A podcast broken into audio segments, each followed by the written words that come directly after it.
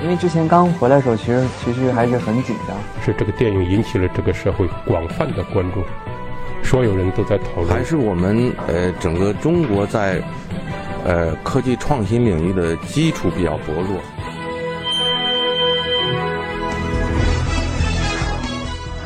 影响有影响力的人，中国新闻周刊。欢迎收听《中国新闻周刊》。本期我们要分享的文章，表达者赵立新。如果不是参加《身临其境》，演员赵立新的名字也许仍然不会被大众熟知。这个年近五十的演员，凭借强大的台词功底和对多国语言熟练的驾驭能力，圈粉无数。他乐于谈论理念与思辨，对于娱乐八卦嗤之以鼻，从不吝表达各种直白的观点，视话剧为信仰。在这个娱乐时代之中，他是演员中的艺术。文章主笔周田，他生于一九六八年，父母给了他一个那个年代最常见的名字立新。做了演员后，身边有人建议他改个更容易被人记住的名字，不过他完全没动过那个念头。在他的观念里，改名字如同整容，是把自己原来的一个代号给抹掉了，特别不对。他二零零六年开始演戏，二零零九年开始成为全职演员。十多年的时间里，他以不同的人物形象辗转于话剧舞台、电视荧屏和电影荧幕上。他把那些严肃的外国经典话剧搬上中国话剧舞台，想要跟中国的观众有心灵层面的交流。然而，很长时间以来，他在台上酣畅淋漓，台底下原本就为数不多的观众回馈给他的却是一种巨大的疏离感。回到影视剧中，大多数时候他是配角。就这样，一个普通的不能再普通的名字，一个荧屏中熟悉的陌生人，一个话剧舞台上长久不被注意的演员，构成了赵立新和当红演员的距离。这距离似乎很难逾越。不久前，综艺节目《身临其境》的播出，终于让大众重新认识了赵立新。他成为了一个明星，被广泛讨论。他强大的影视剧配音功底。和对多国语言熟练的驾驭能力，甚至他的衬衫、马甲和西装三件套也成为网络上热议的话题。他是编剧、演员，不久的未来可能还会是导演。他还曾是中央戏剧学院和中国传媒大学的老师。而在所有这些外在的标签之下，他的自我定位一直没变。他是一位表达者。他对中国新闻周刊说：“我的表达被接受了，皆大欢喜。”没被接受，那我也表达了。在社交平台上，赵立新从来不给自己取任何昵称。我不会躲在一个昵称背后说话，我要对我说的话负责，那是我抛出的思想。他从不在社交平台上分享自己的私生活，很少发朋友圈。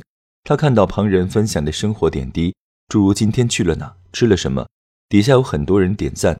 他不理解那些太琐碎、太个人，与我有意义，与他人无意义。那些都不会激发他的分享欲，而看到一本好书，以及看到一种在他看来极端恶劣的社会现象，会激发起他表达的欲望。赵立新是一个特异的存在，无论之于娱乐圈还是之于这个时代，但他似乎从未寻求改变，做出迎合。如今，他终于被重新发现，而此时他已经四十九岁。扭转，坐在中国新闻周刊记者对面的赵立新。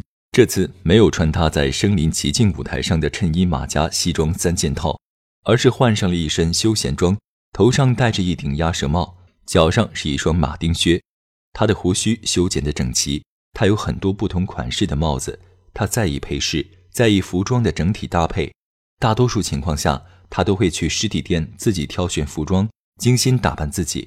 于赵立新而言，一是自己舒服，二是为了尊重他人。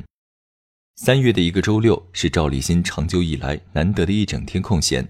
他在浙江横店的酒店房间里度过了相对悠闲和自由的一天。那天午后，阳光正好，他走出酒店房间，在室外的一处人工湖旁边停下了脚步，找了一块石头坐下。他挪动身体，眼睛望向流水的方向，就这样看了好一会儿。我觉得特别有意思。我不知道，这可能就是发呆吧。他说。过去这一年，在意独处的赵立新几乎完全失去了个人时间。以一种在他看来可以称之为疯狂的工作节奏，奔波在话剧、电影、电视剧和综艺节目之间。这些事情是我喜欢的，我能在其中洋溢自己那份可能称之为才华的东西，或者说热情的东西。赵立新对中国新闻周刊说：“前些年，他和一些圈内的大咖聊天，你怎么把自己弄得这么忙？他不理解，这样问对方：‘你不知道啊，好多人情要还。’对方这样回答。如今他也有了同感，有时候人情在蚕食你，有点力不从心了。毫无疑问。”综艺节目《身临其境》把他的忙碌推到了高峰。《身临其境》第一期开播，赵立新出场时，节目的收视曲线骤降。当他开口说话后，收视曲线又突然回升，之后飙升。节目组的工作人员跟他提及这个事情，赵立新说自己仿佛看到了这条曲线背后观众的表情，从“这人是谁呀？不是明星啊”到“哦，这人好像还不错”。他其实参与的是第二期节目的录制，后来是节目组反复比较之后，把第二期提前到第一期播出了。首播是在一月六号，一个普通的周六晚上。这是一档新的节目，探讨声音、台词对人物形象的塑造。当初节目组找到他，介绍了节目创意，他觉得很正、很舒服，就来了。至于播出之后会产生什么样的效果，他没想过，也没期待什么。播出后的第二天。赵立新的名字和他的配音视频一时间遍布网络，电话突然就多起来了。有综艺邀约，也有演戏邀约，节目效果完全超出了赵立新的预期。与此同时，赵立新对综艺节目的看法也在慢慢扭转。对于综艺，赵立新对综艺节目的看法也在慢慢扭转。对于综艺，他坦言自己原本是比较排斥的，请明星来八卦一下，出点糗，接个短，卖卖萌。这是他此前很长一时间对综艺的基本态度。这样的节目给观众输送了些什么呢？站在观众的立场，赵立新在思考这个问题，得到的答案是：除了让大家哈哈一笑，完了什么都没有。而第一次改变他这种看法的是一档读信节目《见字如面》，那是赵立新作为常驻嘉宾参与的第一档综艺。《见字如面》第二季中，赵立新读了十二封信。是那一季中读信最多的嘉宾。他读郁达夫写给王英霞的情书，读林觉民写给一生挚爱陈意英的绝笔信《与妻书》，读吴三桂写给父亲的诀别信。见字如面，很严肃，具有学术性，是对历史的重新审视。他很少和观众互动，不搞笑，不会有的没的掰扯一些热门话题。在赵立新看来，这是一档人文类的节目，是一个轮回。人们在搞笑娱乐那条路上走了太久，会厌倦甚至空虚。物质变得丰富，外界花里胡哨的东西太多了，越发衬托出内在的苍白和贫乏。我们会觉得怎么就没劲了？这是一个集体意识的诞生。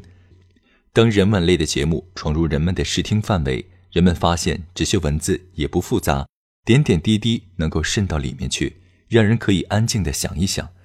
它不是靠搞笑甚至恶俗的桥段刺激你的外在感官，它引发你内在的波动，